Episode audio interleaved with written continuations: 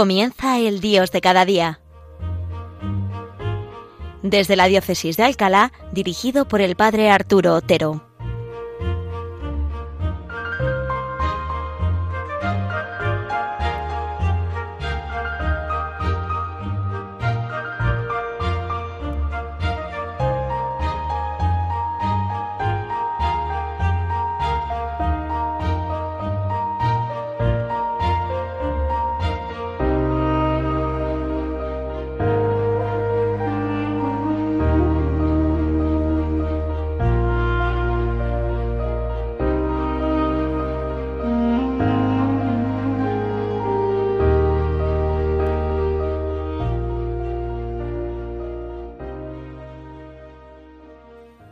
Buenos días, queridos amigos de Radio María.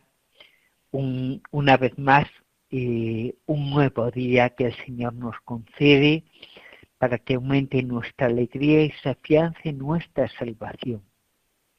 En este tiempo de prueba que llama el Papa, el Señor quiere convertirlo también en un tiempo de gracia, porque Dios, que es bueno siempre con nosotros, saca bien de todo, incluso de las circunstancias actuales que estamos viviendo.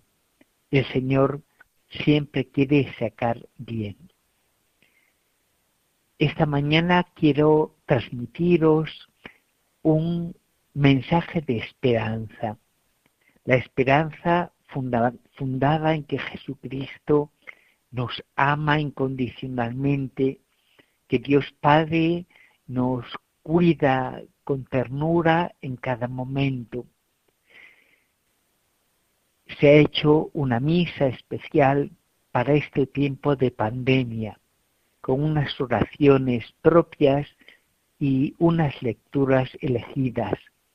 Me voy a detener en dos de las lecturas que se proponen para esta misa. En primer lugar, la primera de la carta a los romanos, el capítulo 8 este que conocemos todos, que es cuando San Pablo dice, ¿quién nos separará del amor de Dios? ¿Quién nos alejará de su amor? Es como el himno a la esperanza del apóstol Pablo, un himno a la esperanza fundamentado en el amor que Dios nos tiene.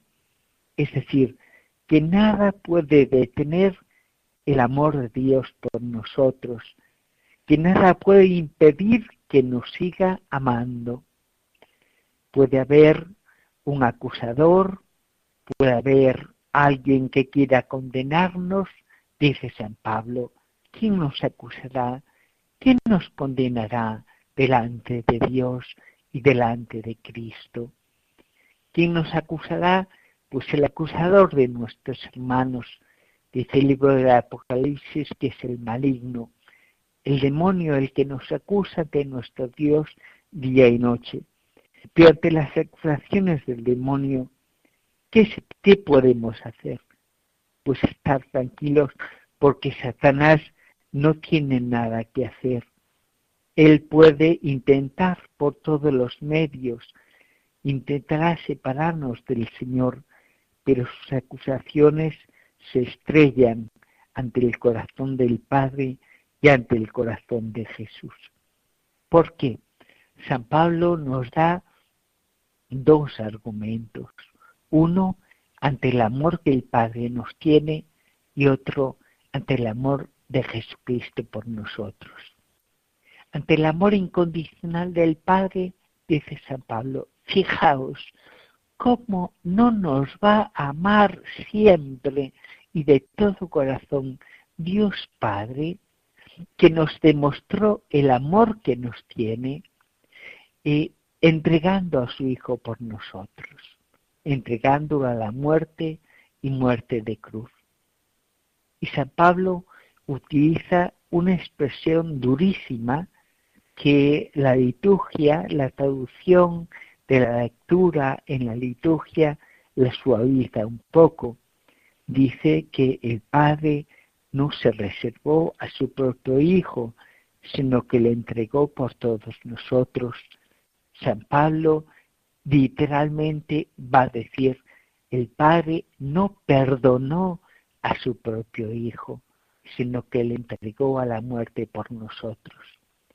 Esta expresión tan dura, no perdonó a su propio Hijo, no quiere decir, por supuesto, que no tuvo misericordia de su Hijo, que no siguió queriéndolo con todo su amor de Padre, no, sino que probablemente San Pablo tiene como luz de fondo ante el Padre entregando a su Hijo a la muerte de cruz, tiene como luz de fondo probablemente el sacrificio de Abraham. Abraham que va a sacrificar a su único hijo, al que ama a Isaac.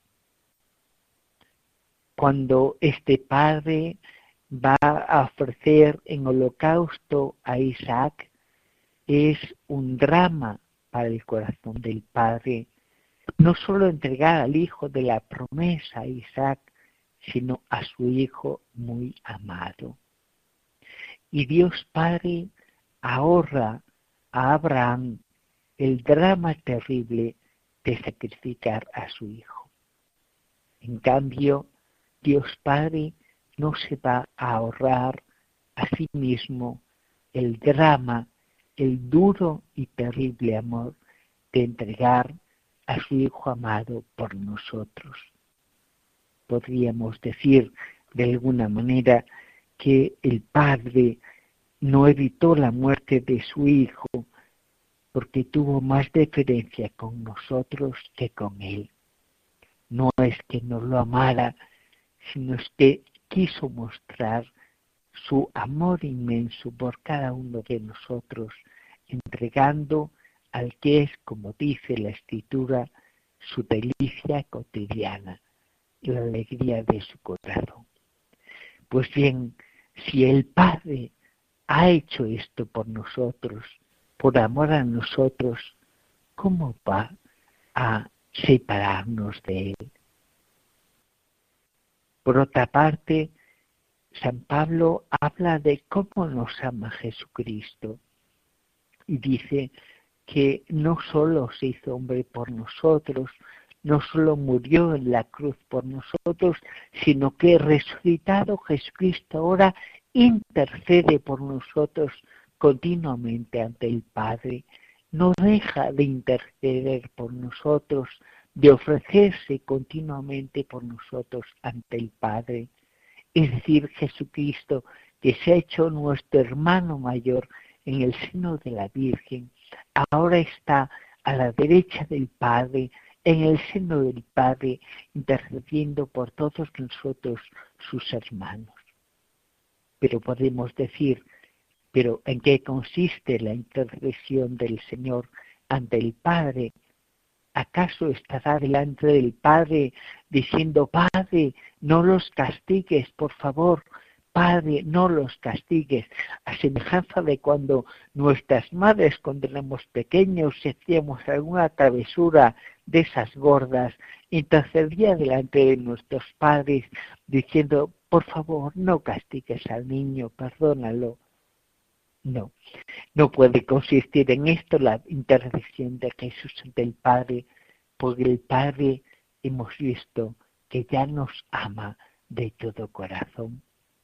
Entonces, ¿ante quién intercederá?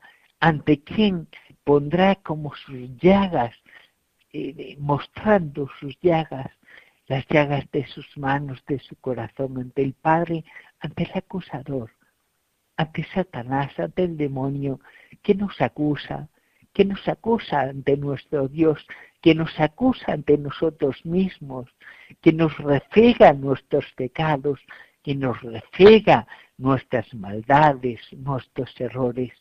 Jesucristo, ante los gritos de Satanás acusándonos ante el Padre, le muestra al Padre sus manos con las heridas de los clavos y su costado abierto, como diciéndole, Padre, mira cuánto los amas, que me entregaste a la muerte a mí para salvarlos a ellos. Y yo me imagino que el Padre le, responderá a Jesús algo parecido, como diciendo, Hijo, mira quién habló y tú cuánto los amas, que te hiciste hombre y te entregaste a la muerte de cruz por ellos y te sigues entregando por ellos, intercediendo delante de mí y te sigues entregando sobre todo en la Santa Misa, en el sacramento de la Eucaristía. Ante estas dos pruebas contundentes, el amor del Padre que no se ahorró el drama de entregar a su Hijo por nosotros a la muerte de cruz, y el amor de Jesucristo, que ahora resucitado sigue intercediendo por nosotros, como parando con sus llagas, con su cuerpo roto en la cruz y glorificado al mismo tiempo, parando los gritos y los dardos del demonio que nos acusan del Padre, ¿cómo no vamos a tener esperanza? La esperanza fundada en el amor gratuito, en el amor, en la ternura inmensa de Dios por nosotros.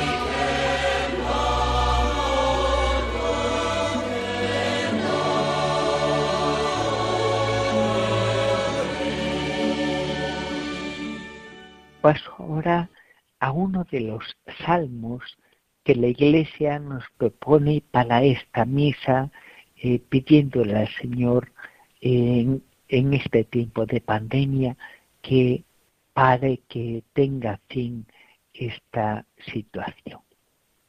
Es el Salmo 79 en que le pedimos al Señor con el salmista, Señor, que brille tu rostro y nos salve.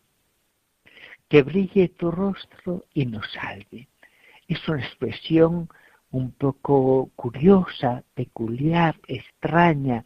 ¿Qué quiere decir eso? Que, que brille tu rostro. En la Sagrada Escritura, en el Nuevo Testamento, aparece radiante el rostro de Jesucristo en dos ocasiones. En primer lugar, en la transfiguración en el tabor, su rostro brillaba como el sol.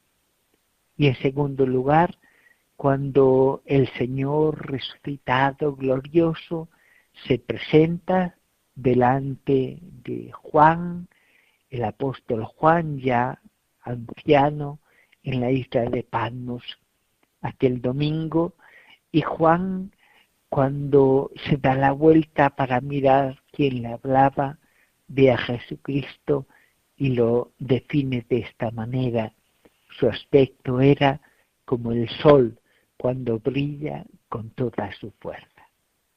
Bien, dos momentos en que el rostro de Jesucristo brilla como el sol, que brille tu rostro y nos salve. Pero el rostro de Jesucristo no solo brilla o ha brillado en estas dos ocasiones, sino que el rostro de Jesucristo brillaba siempre. Jesucristo tenía y sigue teniendo el rostro radiante.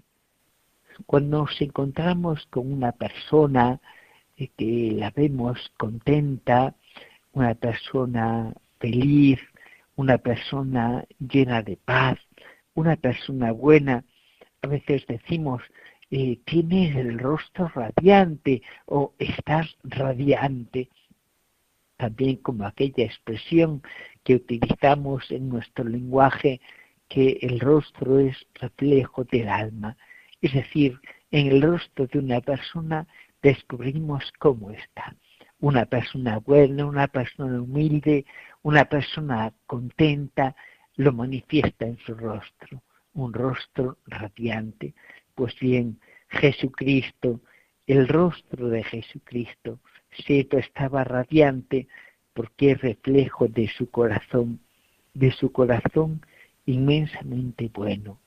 El rostro es reflejo de la interioridad más profunda del Señor. Que brille tu rostro, Señor, y nos salve. Que veamos tu rostro, es decir, que nos hagas experimentar tu presencia, que estás con nosotros siempre, de una manera sencilla, experimentar tu presencia en lo profundo de nuestro corazón, en esa paz suave que solo tú nos das, en ese consuelo, quizá pues tenue, pero que percibimos que viene de ti. Que brille tu rostro, Señor, porque aunque siempre estás con nosotros, a veces no te vemos. A veces, como dice Teresita, a veces están las nubes que encapotan el cielo y no nos dejan ver el sol. Pero más allá de las nubes, dice ella, sigue brillando el sol. Es decir, el Señor no nos abandona nunca, siempre está a nuestro lado en cada momento, en cada circunstancia de la vida, y está para sacar, como decíamos al principio, mucho bien. A los que aman a Dios o a los que Dios ama, todo le sirve para el bien, porque el Señor saca bien de toda circunstancia.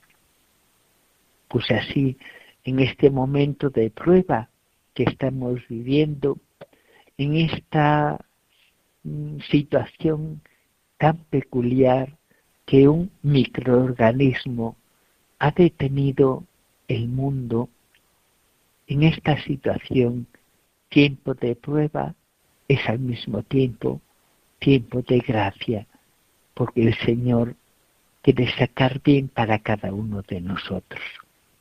Yo os invito a que en este tiempo le pidamos una cosa al Señor, que cada uno de nosotros saquemos todo el bien que el Señor quiere que saquemos cuando permitió esta situación. Dios nunca quiere el mal, tenemos que afirmarlo rotundamente. Dios jamás querrá el mal para nosotros, pero permite circunstancias de mal para sacar mucho bien. Os invito pues a que en estos momentos le pidamos al Señor que nos ayude a ser santos. El Papa Juan Pablo al menos tres veces de manera, mm, de alguna manera ciertamente fuerte, solemne, dijo a lo, largo de su pontificado, entreveo una nueva primavera de santidad para la Iglesia y para el mundo. Quizá esta sea una ocasión de crecer en santidad. Os invito pues a que nos abramos con confianza al Señor, esas olas de ternura infinita que se encierran en Él, que nos dejemos desbordar, otra vez como decía Teresa de Lisieux, Santa Teresita, que se desborden continuamente en mi alma, Señor, las olas de ternura infinita que se encierran en ti, o de otra manera, que se desborden en mí, que reciba esos rayos luminosos de tu rostro, Señor, que brille tu rostro. Se lo pedimos al Señor con confianza, porque mirad, si Satanás no puede arrancarnos del amor de Dios, nadie, dice San Pablo, ni la vida, ni la muerte, ni la persecución, ni la espada, ni el hambre, ni la desnudez, ni la peste pueden arrancarnos del amor de Dios. ¿Quién nos podrá arrancar del amor de Dios?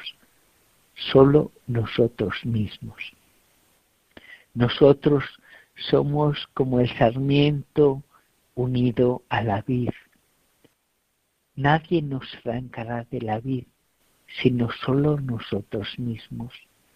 Es decir, lo más importante de nuestra vida es preguntarnos cómo estamos unidos al Señor. En una ocasión le preguntaban a un sacerdote, Padre, ¿usted qué, qué preguntas me aconseja para que me haga en el examen de conciencia de cada día al terminar el día. ¿Qué preguntas me puedo hacer para que sea un buen examen de conciencia? Y ese padre le dijo, ¿qué preguntas? Solo una, una pregunta fundamental, Jesucristo. Es decir, pregunta al final de la jornada, ¿qué tal, Señor, he vivido esta, este día contigo? ¿Qué puedo recordar de, de momentos de trato personal de tú a tú con el Señor, contigo, Señor? La pregunta fundamental de nuestra vida es Jesucristo. ¿Qué tal yo con el Señor? ¿Es Jesucristo de verdad mi amigo, mi redentor, con quien tengo una estrecha intimidad, una gran confianza pues Jesucristo poco más que una idea que apenas toca mi vida. Ojalá que el Señor, en este tiempo de prueba, que es al mismo tiempo tiempo de gracia, nos ayude a vivir una vida espiritual auténtica, profunda, que llegue al corazón. Queridos hermanos, queridos amigos, que tengamos un día precioso eh, recibiendo, sin oponer ninguna resistencia por nuestra parte, recibiendo la ternura infinita y las delicadezas de nuestro Señor.